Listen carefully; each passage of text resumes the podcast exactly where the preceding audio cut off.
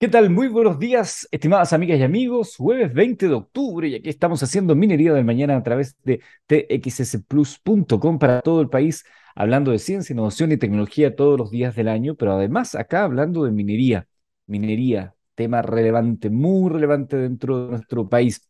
Y este programa es una presentación de Anglo American, donde la innovación está en el centro de todo lo que hacemos, buscando mejores formas de extraer y procesar minerales esenciales para nuestra sociedad, usando menos agua y menos energía, con la ciencia y la tecnología como principales aliados, colaborando con las comunidades, trabajando por un medio ambiente más saludable, con estrategias para enfrentar entre todos el cambio climático. Así en Anglo American avanzamos con un propósito claro que es reimaginar la minería para mejorar la vida de las personas. Lo cambiamos todo, como dicen en Anglo American. Hoy estaremos conversando en más o menos a las 11.30, 11.40 con Daniel de Vinatea. Él es Sales Operation and Delivery and Execution Director para Vertip Latinoamérica.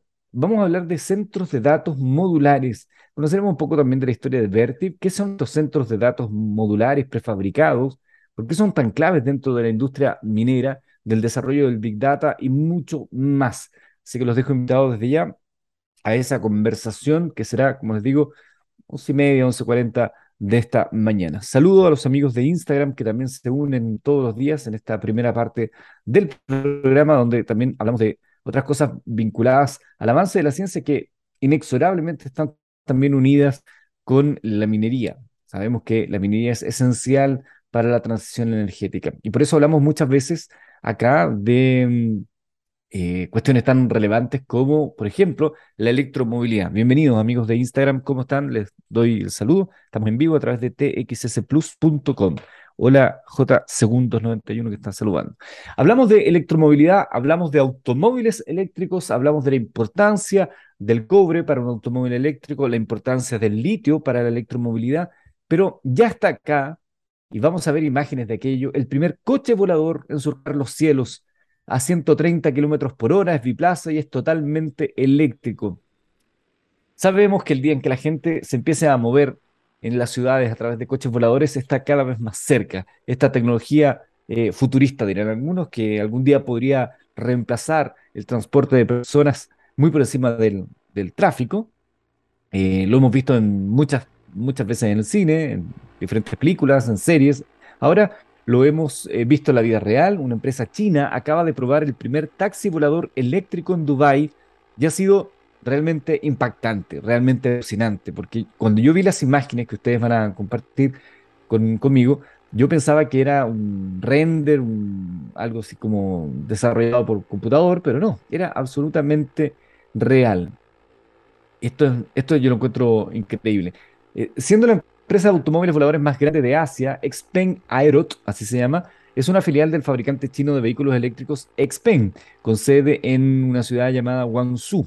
Y años persiguiendo su objetivo de construir este primer automóvil volador del mundo. Y la compañía eh, se había propuesto entregar un ejemplar listo el año 2024, pero esta semana ha logrado mostrar el primer vuelo público de este modelo, el Xpeng X 2. Se trata de un avión eléctrico biplaza de despegue y aterrizaje vertical que se eleva mediante ocho hélices como un dron gigante, dos en cada esquina del vehículo, adopta una cabina cerrada con un diseño bastante minimalista, algunos dicen que tiene forma de lágrima y una apariencia más propia de la ciencia ficción, que tiene en cuenta la aerodinámica para lograr el máximo rendimiento en vuelo. Para reducir el peso tiene una estructura completa de fibra de carbono.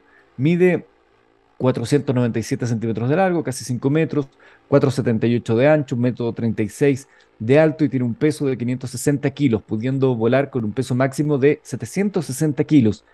Es decir, 200, ya, eh, esto implica que 200 de ellos estarían reservados para los pasajeros, los, de los kilos, y el resto para su carga. Se espera que pueda viajar a 130 kilómetros por hora y que tenga una autonomía de unos 35 minutos aproximadamente a 1000 metros de altitud.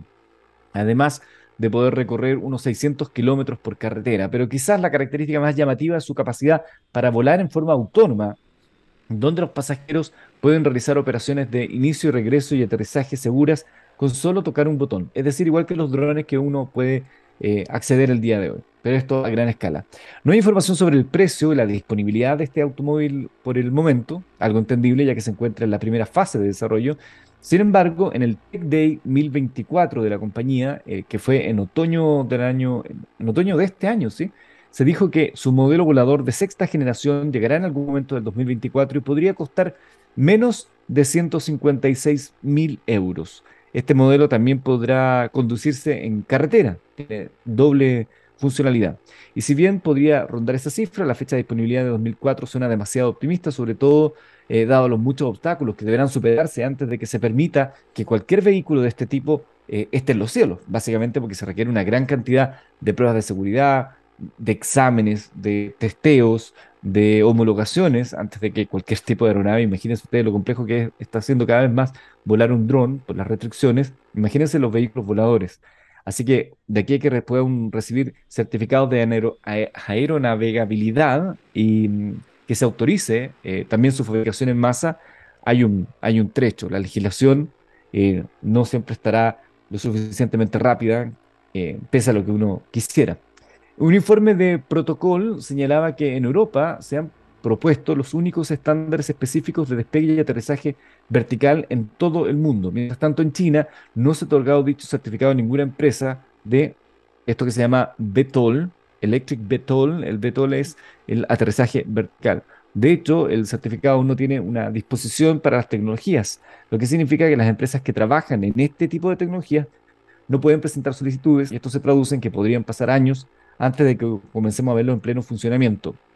Sin embargo, ya existe una tendencia de los fabricantes de automóviles de diseñar, crear coches voladores que en un futuro eh, puedan transportar a personas en grandes ciudades. Otros fabricantes de vehículos como Terrafuya de Geely, que también es China, están construyendo una fábrica destinada a esta misión en la ciudad de Wuhan, mientras que TCAP y Autoflight de China también están explorando vuelos urbanos a baja altitud. Eh, o movilidad aérea urbana global, un mercado que podría alcanzar un billón de euros para el año 2040, según Morgan Stanley. Em, los europeos no se quedan atrás. Volocopter es una empresa alemana de movilidad aérea urbana y lanzará sus servicios de taxi aéreo en Singapur. También creen ellos el año 2024. Por otro lado, en Japón, la startup eh, SkyDrive Inc con sede en Tokio, firmó un acuerdo de asociación con el gobierno de la prefectura de Osaka el año pasado para tener una flota de vehículos voladores en funcionamiento para su uso en la Exposición Universal del año 2025, que será en la región de Osaka. Mientras tanto, nos podemos deleitar con este vuelo del Xpeng eh, X2, precioso vehículo además, que, que si usted lo, lo busca, Xpeng con G final, puede encontrar más, más detalles es notable, yo encuentro notable lo que estamos hoy día presenciando, debe ser homologable a cuando empezaron a aparecer los vehículos, los primeros vehículos eh, autónomos, ¿no? Los primeros vehículos que ya no eran eh, lanzados o arrastrados por, por animales. Lo que significaba eso para la gente, de verlo, de sentirlo. Bueno, nosotros estamos siendo testigos de el inicio de los vuelos de esta naturaleza, que quizás en el futuro van a ser ya lo más cotidiano. Y como hablamos de electromovilidad, les quiero presentar el primer vehículo eléctrico de la marca Rolls-Royce, que es una bestia de 3.000 kilos. Además, como podrán ver en las imágenes, puro lujo al estilo Rolls-Royce, que no se andan con pequeñas, ¿no? Les gusta ostentar. Este es el primer auto eléctrico en la historia de esta compañía, ha sido recientemente revelado y con él toda una serie de lujosos detalles y una avalancha de datos que demuestran que las presiones políticas llegarán hasta donde lleguen y que si alguien tiene dinero y está dispuesto a gastarlo, de poco nada seguirán, eh, eh, valdrán algunas decisiones. Ya les voy a explicar por qué les digo esto. Este se llama Rolls-Royce Spectre, eh, llegará a la calle a finales del año que viene y no hay un precio final anunciado. Lo que sí podemos ya aventurar es que barato no va a ser, no, cualquier vehículo Rolls-Royce no es barato, porque es alta gama, alto lujo, alto de todo. Y bueno, eh, pese a todo, la firma sí ha asegurado que estará entre el Rolls-Royce modelo Cullinan y el Phantom, por lo que deberíamos estar hablando de un vehículo eléctrico que ronde los 400 mil euros. Saque la cuenta, ¿no? 400 mil euros. En fin, la marca eh, da así su primer paso en el camino del vehículo eléctrico y a partir de 2030 esta compañía quiere ser completamente eléctrica y por lo tanto adelantarse a las obligaciones normativas de Europa que no permitirán vender automóviles de combustión más allá del 2035. La decisión de prohibir la venta de vehículos nuevos con motores de combustión dentro de las fronteras de la Unión Europea a partir de ese año, el 2035, eh, está bastante firme, ¿no? Sin embargo, antes que el Parlamento Europeo negocie con los Estados miembros la resolución definitiva, estos han conseguido de alguna manera colar, ¿no? Especialmente por el interés de Alemania e Italia, que exista una excepción. Y en dicha excepción se plantea que las firmas que vendan menos de mil unidades al año sí podrán comercializar este tipo de propulsores, es decir, eh, el motor tradicional más allá del 2035, al entender que su impacto será insustancial, dicen ellos. Un movimiento que tiene mucho ruido y marketing político y muy poco de impacto real. En 2021, Rolls-Royce vendió 5.586 vehículos de ultralujo, es decir, una firma con un volumen tan bajo de ventas sobrepasó y con mucho ese límite que se eh, logró filtrar en, en la discusión. Uno de los objetivos de la Unión Europea con el salto del vehículo eléctrico es reducir la huella de carbono, una movilidad más sostenible y menores consumos de diésel y gasolina que son altamente ineficientes al lado de la electricidad. Pero esto no sirve de nada cuando se habla de, de algunos vehículos. El Rolls-Royce Spectre, como les decía, es una tremenda bestia, 5.45 metros de largo, más de 2 metros de ancho, metro 56 de alto. Eh, en fin, tiene unas dimensiones que no, no lo hacen, no lo hacen muy, muy ligero, ¿no? Y aunque el tamaño de su batería no se ha hecho oficial, eh, se sabe que pesará cerca de eh, 2.975 kilos, es decir, 240 kilos más que el modelo eh, que poníamos de referencia, uno que se llama Cullinan, que es un B12 de un motor gigantesco. De estos 2.975 kilos, 700 corresponden a la batería. Y todo ello para alojar a cuatro personas en su interior que apenas podrán recorrer 520 kilómetros, siempre que se mantengan los esperados 21,5 kilowatts cada 100 kilómetros, que es en términos de referencia de distancia y de consumo. Para un vehículo tan grande, tan pesado, 520 kilómetros. A ese, a ese estándar de, energía. En fin, Ahora, en Rolls, eh, aquel que tenga plata para gastar 400 mil dólares en un vehículo eléctrico, yo creo que eso es lo menos relevante.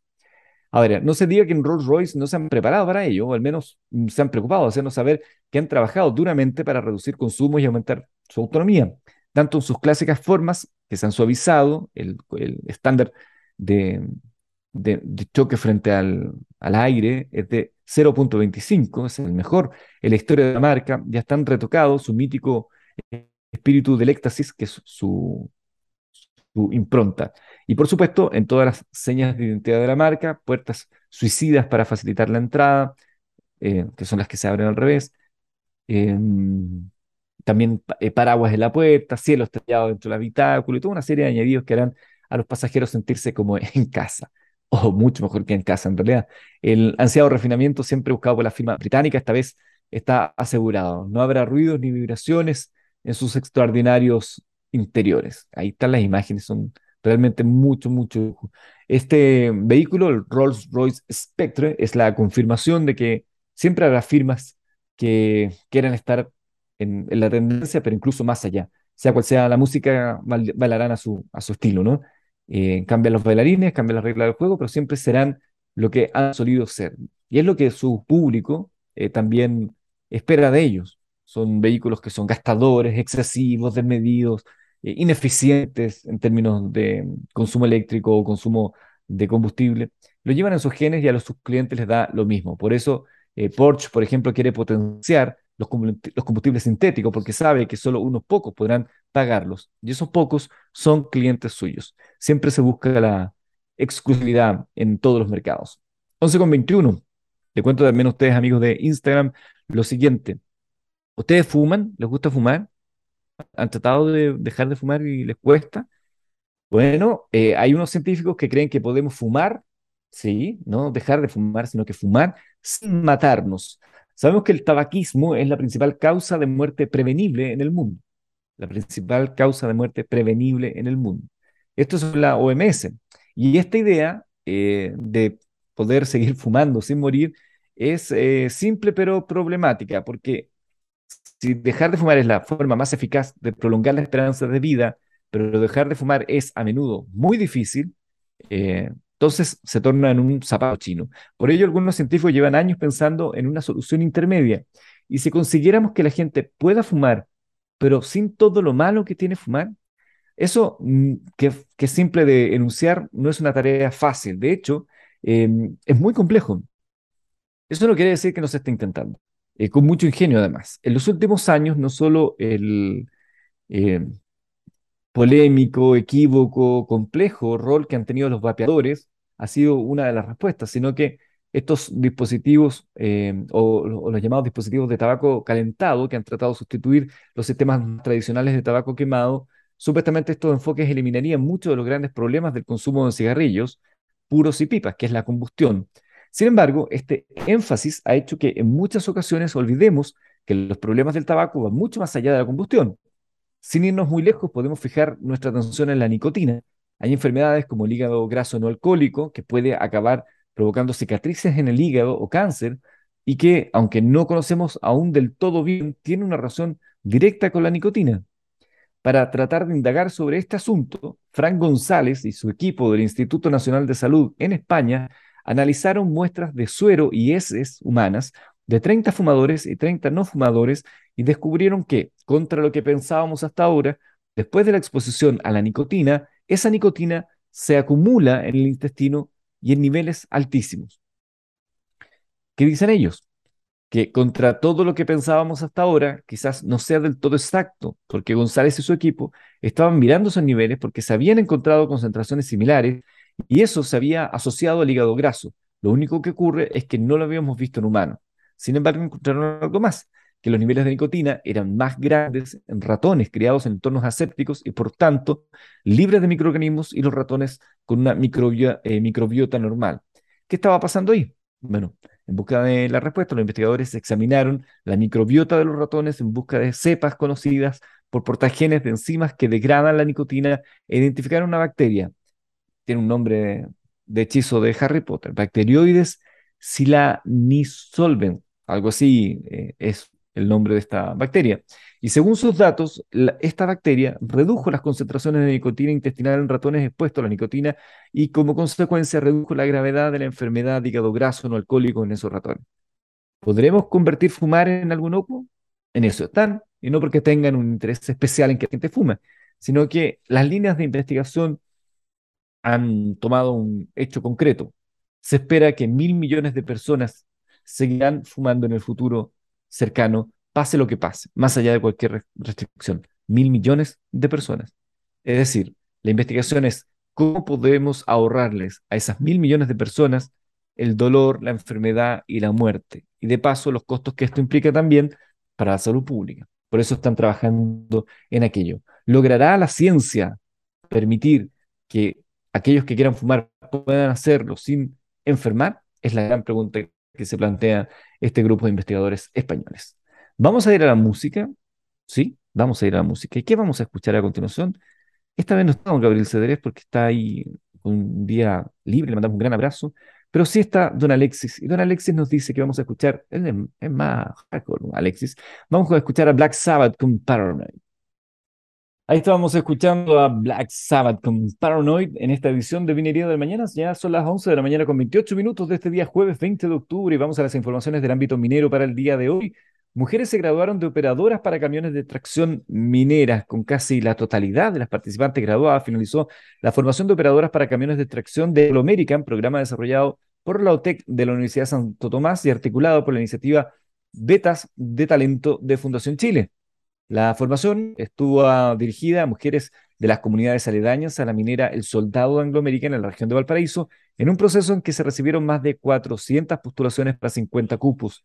Después de una exigente selección, las elegidas se enfrentaron a una intensa preparación durante dos meses, lo que culminó con 48 graduadas, obtuvieron, obtuvieron la licencia D clase D para maquinaria automotriz y certificación como operadoras de camiones de extracción. Fue una experiencia enriquecedora no solo para las mujeres que fueron parte de este programa, sino para nosotros como parte del equipo de Anglo American, en conjunto con Betas de Talento y la Universidad Santo Tomás, que vivimos el proceso de cambio de mirada que ellas tuvieron al salir de sus casas y de sus actividades habituales para embarcarse en la formación de operadora, destaca Leslie Cornejo, superintendente HRBPS de Anglo American. La ejecutiva explica que las participantes del programa provenían de las comunas del Melón, La Calera, Nogales, La Cruz y Quillota y que pertenecen a la zona cercana al Soldado.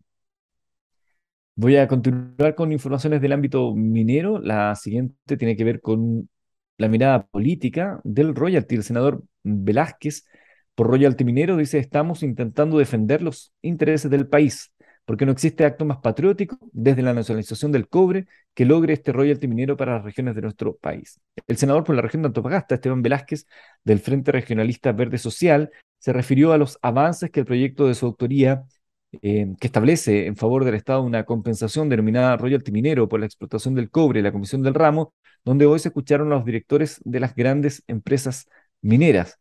Tras la instancia, donde expusieron BHP Chile, Antofagasta Minerals, Minera Candelaria, Lundin Mining Corp., además de Libertad y Desarrollo de la Fundación Minera Chile, el parlamentario señaló que, comillas, porque por primera vez en Chile, después de la nacionalización del cobre, es que seguimos empujando este proyecto que presentamos hace cuatro años en la Cámara de Diputados y donde pedimos una compensación importante a las compañías mineras de cobre, especialmente para nuestro país. Por eso esperamos que finalmente esta sea una ley de la República y este proyecto de royalty minero que estamos discutiendo en el Senado se concrete. Y entendemos el nerviosismo de algunas compañías mineras privadas, si alguna se siente incómoda eh, en nuestro país por supuesto que están en libertad de acción para que ellos emprendan el rumbo que les parezca más adecuado. Son sus inversiones, son sus intereses. Nosotros estamos intentando legislar por los intereses de nuestro país y especialmente de las regiones, pues estos recursos que consiga el royalty minero serán para las regiones, además para las regiones mineras con un porcentaje adicional y para las comunas mineras. Eso es lo que estamos intentando conseguir nosotros con esta eh, legislatura. Finalmente, Velázquez eh, reiteró que los intereses de Chile los defendemos nosotros y las compañías mineras defienden sus propios particulares intereses. Si hay alguna a la que mejor le parece que ya no quiere seguir en el país, está en su decisión porque hay muchas otras que están deseosas de venir a entregar soporte y desarrollo también a Chile, concluyó. SQM comienza a experimentar innovaciones de startups para optimizar los procesos operacionales. Luego de un exhaustivo proceso de búsqueda de startups y proveedores tecnológicos a nivel global, lo que se llama un scouting, para encontrar soluciones tecnológicas e innovadoras para procesos de producción de nitrato y yodo, SQM seleccionó 14 proveedores con los que ejecutará pilotos para validar sus tecnologías y medir sus resultados. Tras ocho semanas de trabajo, el proceso liderado por SQM e Inspiral identificó cerca de 130 startups a nivel global que inicialmente podían resolver de alguna manera los desafíos planteados y definió avanzar con 14 propuestas en la fase de pilotos. Este modelo de trabajo es denominado Venture Client y es ya es una ya que es una corporación que busca integrar competencias tecnológicas de innovación estratégicas para su negocio a partir del trabajo colaborativo con uno o más startups. En este contexto, se realiza un trabajo que consiste en identificar desafíos específicos del negocio, estudiarlos en profundidad y realizar una búsqueda a nivel global de empresas tecnológicas que tengan una posible solución al desafío. El objetivo de esta convocatoria de innovación abierta apunta a incrementar la optimización en dos procesos operativos de nitratos de yodo de SQM. 11.33. Eh, Wealth Mineral y Enami anuncian un nuevo acuerdo vinculado al litio. La junior canadiense Wealth Minerals ha firmado este acuerdo de confidencialidad con la empresa nacional de minería Chile, Enami, con la intención de mejorar la cooperación alrededor de exploración, desarrollo y producción de litio de Chile. Hendrik Van Alpen, gerente general de Wealth, mostró su complacencia por trabajar con la estatal y continuar con las conversaciones que tuvieron en 2018. Menami tiene una nueva gerencia y estamos entusiasmados de asociarnos con este equipo dinámico a medida que avanzan para convertirse en un actor importante en la industria chilena del litio. Wealth tiene un socio tecnológico seleccionado y está avanzando con un importante socio minero chileno. Enami tiene una amplia experiencia en la extracción y procesamiento exitoso de recursos en Chile y ese conocimiento será necesario para desarrollar Oyagüe y Atacama, Chile es una jurisdicción minera de primera y se están instalando todas las piezas necesarias para una operación exitosa de extracción de litio, dijo Van Alpen. En 2018, ambas partes firmaron un acuerdo para dar inicio a la alianza estratégica entre el mundo público y privado. En esa oportunidad se estableció un plazo de 24 meses para celebrar el pacto de accionistas definitivo, pero no tuvieron éxito. El acuerdo de ese momento apuntaba a que NAMI sería titular del 10% de la sociedad. Y continuamos también con esta información minera.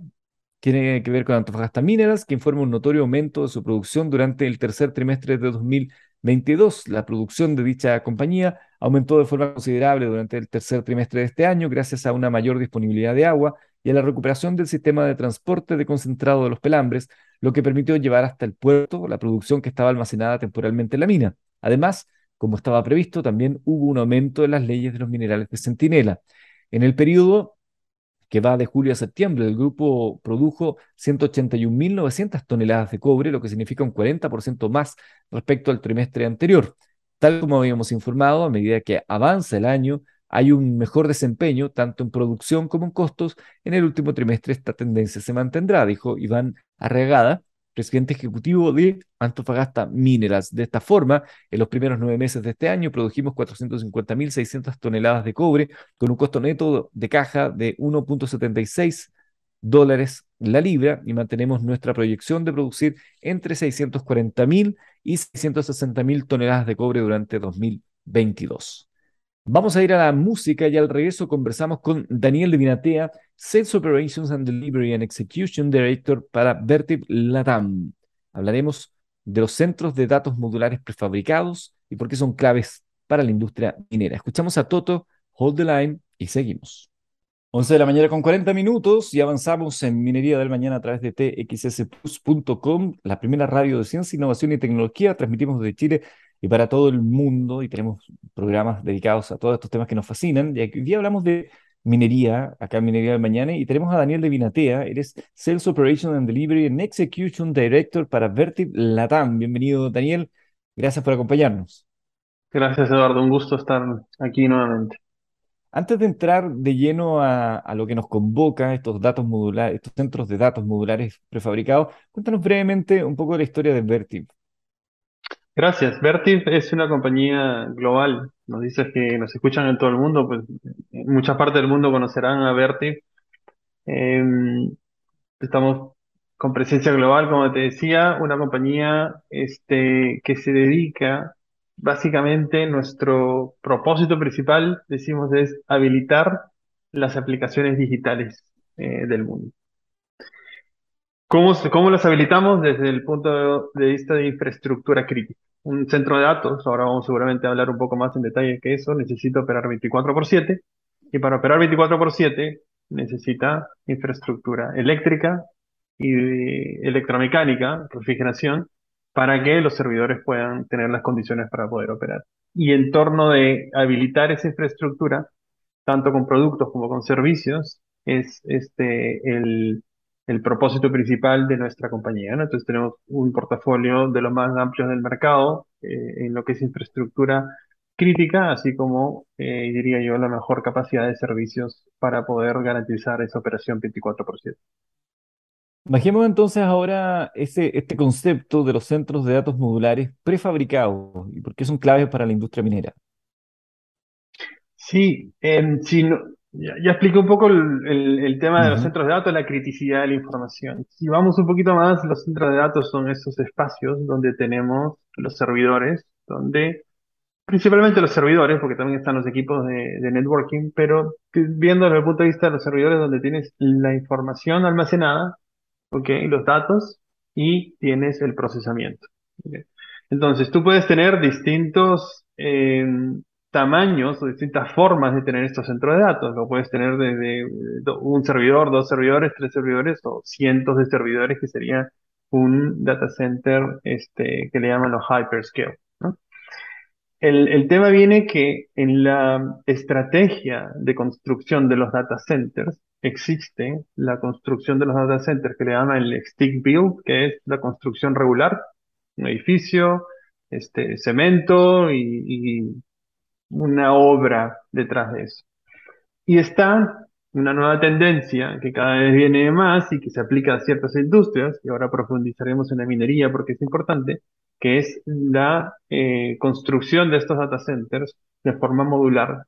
¿ok? Y modular en el sentido de la modularidad que permite crecer con distintos este, mm, eh, espacios de data centers, exacto, escalable, pero adicionalmente también con el componente prefabricado, es decir, el espacio este del centro de datos se fabrica en otro lado, se prueba, se monta y llega prácticamente a la faena a hacer las conexiones finales, ¿no? Por eso le llamamos prefabricado. Esto, eh, para minería, no, es exclusivo para una aplicación minera, no es exclusivo para una aplicación remota. Tenemos data centers grandes, hiperescala, en ciudades que son construidos con concepto modular prefabricado.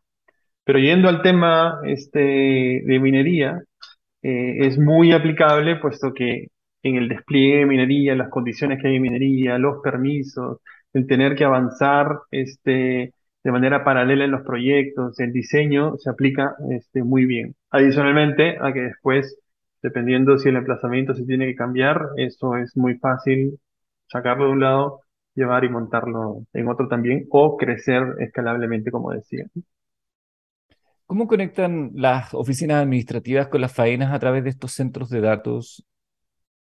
Sí, em, ahí viene un dato curioso, porque a medida que vamos este, avanzando con todo lo que es la revolución este, digital o la transformación digital. Y aquí te lo respondo incluso con, con una conversación que tuve alguna vez con un gerente de IT de una minera, esto fue en Perú, eh, que me llamó bastante la atención, porque tradicionalmente los que hemos ido alguna vez a, a las faenas mineras, veíamos que se desplazaba tanto la gente operativa como a veces la gente administrativa también y se requería que vayan al, a las oficinas porque eh, a los procesos administrativos y los sistemas este, 15 por 5 y todos estos de, viajes, etcétera, Y esta persona nos explicaba que estaba en un proceso de transformación digital en el que iban a, por un lado, mejorar la productividad de la gente, o la productividad en cuanto a la compañía, y este, la calidad de vida de las personas, porque lo que estaban haciendo era que en la ciudad principal, donde esté más cerca a, la minería o en distintas ciudades del país, iban a poner oficinas que se iban a conectar remotamente con el campo este, o con la faena eh, minera, iban a permitir correr los procesos eh, de manera este, digital, con aplicaciones, etcétera. Y esto fue antes de pandemia, ¿eh? porque ahora con la pandemia creo yo que este, eso está mucho más probado. Eh, pero necesitaban entrar en una transformación digital como compañía para cambiar ciertos paradigmas detrás de eso. Entonces, ¿por qué, por qué te cuento esta historia? Porque creo que me, me, pareció muy interesante el ver justamente que es a través de la parte digital de los datos, del conectar esos data centers, porque se necesita ahora levantar un, un, un sinnúmero de aplicaciones que tienen que estar tanto en la faena como en las oficinas remotas para permitir el trabajo, pero que redunda al final en una mejora de productividad tanto para la compañía como para la calidad de vida de las personas que no tienen que estar pues, necesariamente desplazándose este, a faena, etcétera, y obviamente una reducción de costos también para la compañía, ¿no? Estamos conversando con Daniel de Vinatea, él es de Vertib Latam, hablando de centros de datos, pero con esta nueva tendencia que son modulares. Estábamos hablando ya de lo que son los centros de datos prefabricados, cómo se conectan y uno preguntaría cómo se logra ¿no? esta evolución 24/7 con continuidad asegurada. Sí, mira, la, mm, dos componentes son importantes, al menos, en la parte de eh, lo que es la continuidad de operación 24 por 7. Uno está relacionado al diseño inicial del data center, para en la parte de infraestructura crítica sobre todo, desde el momento en que partes con el diseño del data center, sea el tamaño que sea, uno tiene que partir con un diseño que, al menos a nivel teórico, te permita tener un nivel de confiabilidad. Eh, estos se logran con... Hay un, hay un instituto eh, a nivel eh, global que hace muchos años comenzó un poco a padronizar el tipo de confiabilidad según el diseño, que se llama Institute. Y ellos salieron con diseños de cuatro tiers, tier 1, 2, 3 y 4, en función de la disponibilidad. Entonces, los diseños hoy, más o menos, ya todos los que estamos en la industria sabemos, ah, es un tier 1, tier 2, tier 3, tier 4, en función de la disponibilidad. Y básicamente lo que hablan es qué tan este, concurrentemente eh, mantenible y disponible puede ser la energía y la climatización en un data center. Si tienes un bus de, de, de, la parte eléctrica que llegan a los servidores, o tienes dos bus, uno para redundancia, si puedes hacer mantenimiento a uno y puedes continuar operando con el otro, si físicamente este, las líneas de los cables van por un solo lado y tienes un punto único de falla. Entonces, a nivel de diseño, hay muchos elementos que uno puede este, considerar para teóricamente tener una confiabilidad este, mucho mayor o este, menor. Diseño, productos, ¿ok? Pero hay otra parte importante que es la operación del data center.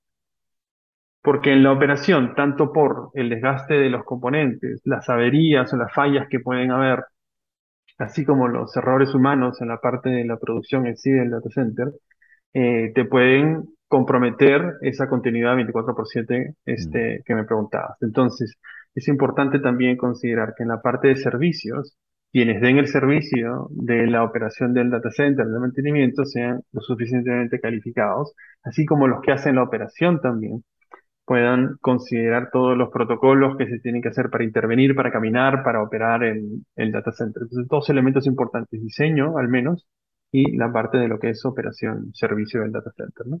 Con eso, al menos tienes este, bastante cubierto, eh, no solo ante fallas, sino garantizar una operación adecuada del data center.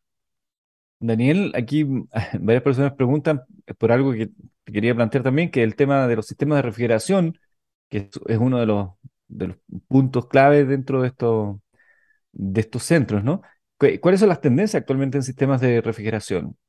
Sí, ahí te comento, y, es clave, básicamente, yendo un poco al, punto, dos cosas principales marcan el tema de la importancia del sistema de refrigeración. Uno, por la continuidad de la operación, como hablábamos hace un momento, los, cada vez eh, los servidores son más densos, más compactos, este, tiene mayor densidad de, de, de, de este, manejo de calor, entonces se calienta más rápido y cuando se calientan llegan a 25 grados, 30 grados, así como a veces se nos calienta el teléfono y se nos apaga, bueno, pasa lo mismo con los servidores.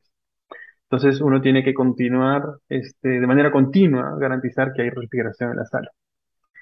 Em, y adicionalmente es importante, no solo por la continuidad, sino por el costo. En algunos estudios que, que hicimos hace años como Vertis, se determinó que el 40% del costo de la energía involucrada en la operación de un data center, que estamos hablando de, dependiendo de dónde sea, kilowatts, ¿no? Megawatts incluso, mucho, mucho dinero, este 40% básicamente lo puedes gastar en enfriar el data center.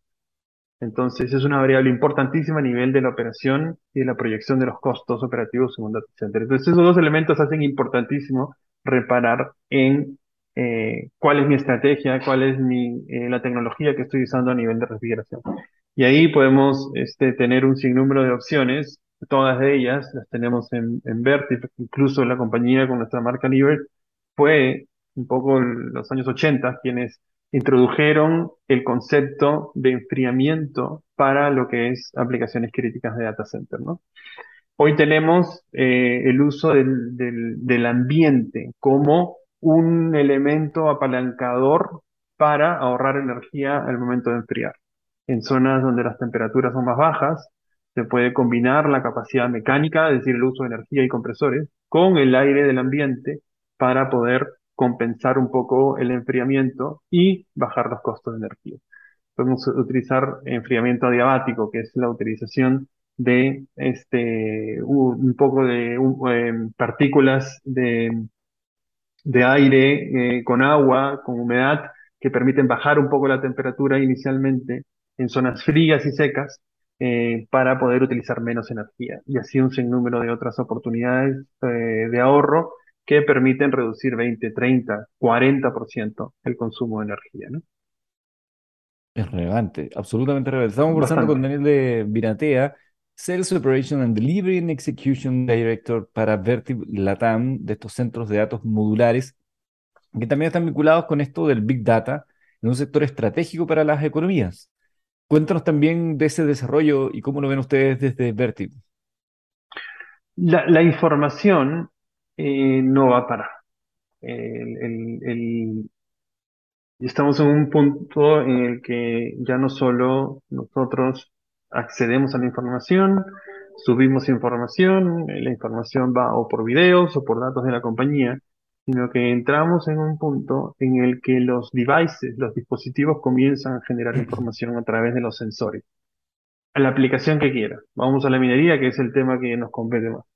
En minería, no solo para la producción minera también, donde, digamos, no voy a hablar mucho porque no soy tan especialista, pero el respaldo de la operación minera, específicamente en infraestructura que tiene que ver, por ejemplo, con el respaldo crítico de la operación de tecnología, vamos a encontrar un sinnúmero de data de información que se le pueden poner a, eh, a través de sensores a los equipamientos de estos data centers, a los equipamientos que puedan ser para la operación este, minera respaldada en tecnología, que nos van a dar información para poder correr sistemas de mantenimiento predictivo, por ejemplo, y tener menos intervención este, de personas eh, para evitar eh, eh, mantenimiento o paradas de, plantas, etcétera. Toda esa es información que entonces lleva a tener una infraestructura adecuada, por eso vemos que los campos mineros tienen sus propias redes de telefonía, de este, LTE,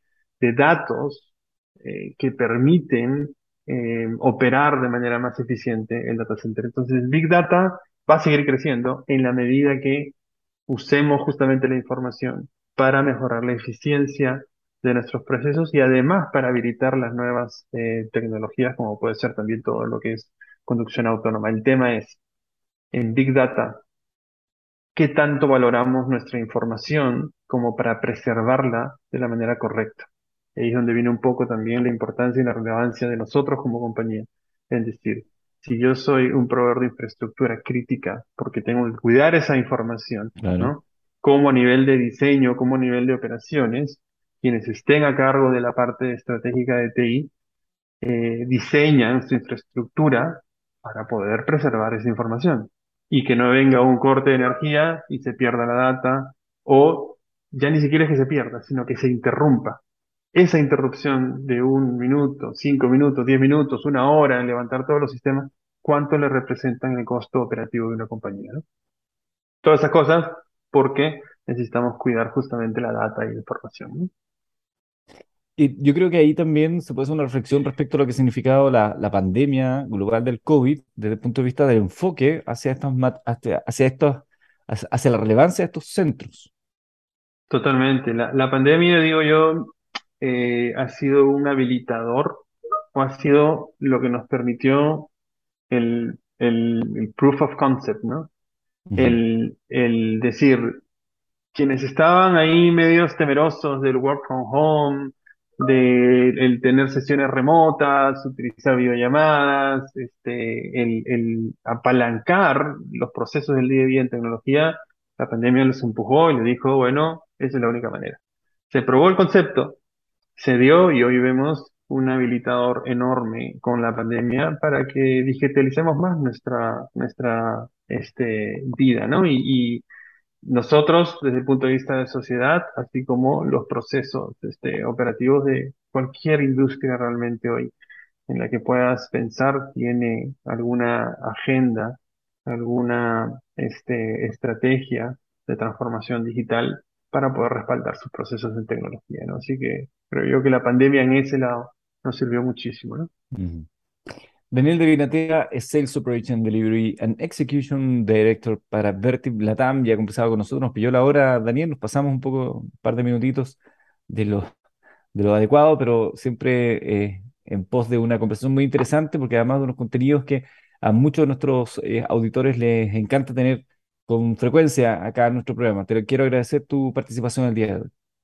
A ti, Eduardo, muchísimas gracias. Encantado. Y nosotros nos vamos a despedir ya musicalmente con Rolling Stone, con Penny Black, y nos juntamos el próximo martes para hablar de minería del mañana. Muchas gracias a todos, que tengan excelente día, excelente fin de semana. Gracias, Daniel, que estés muy bien.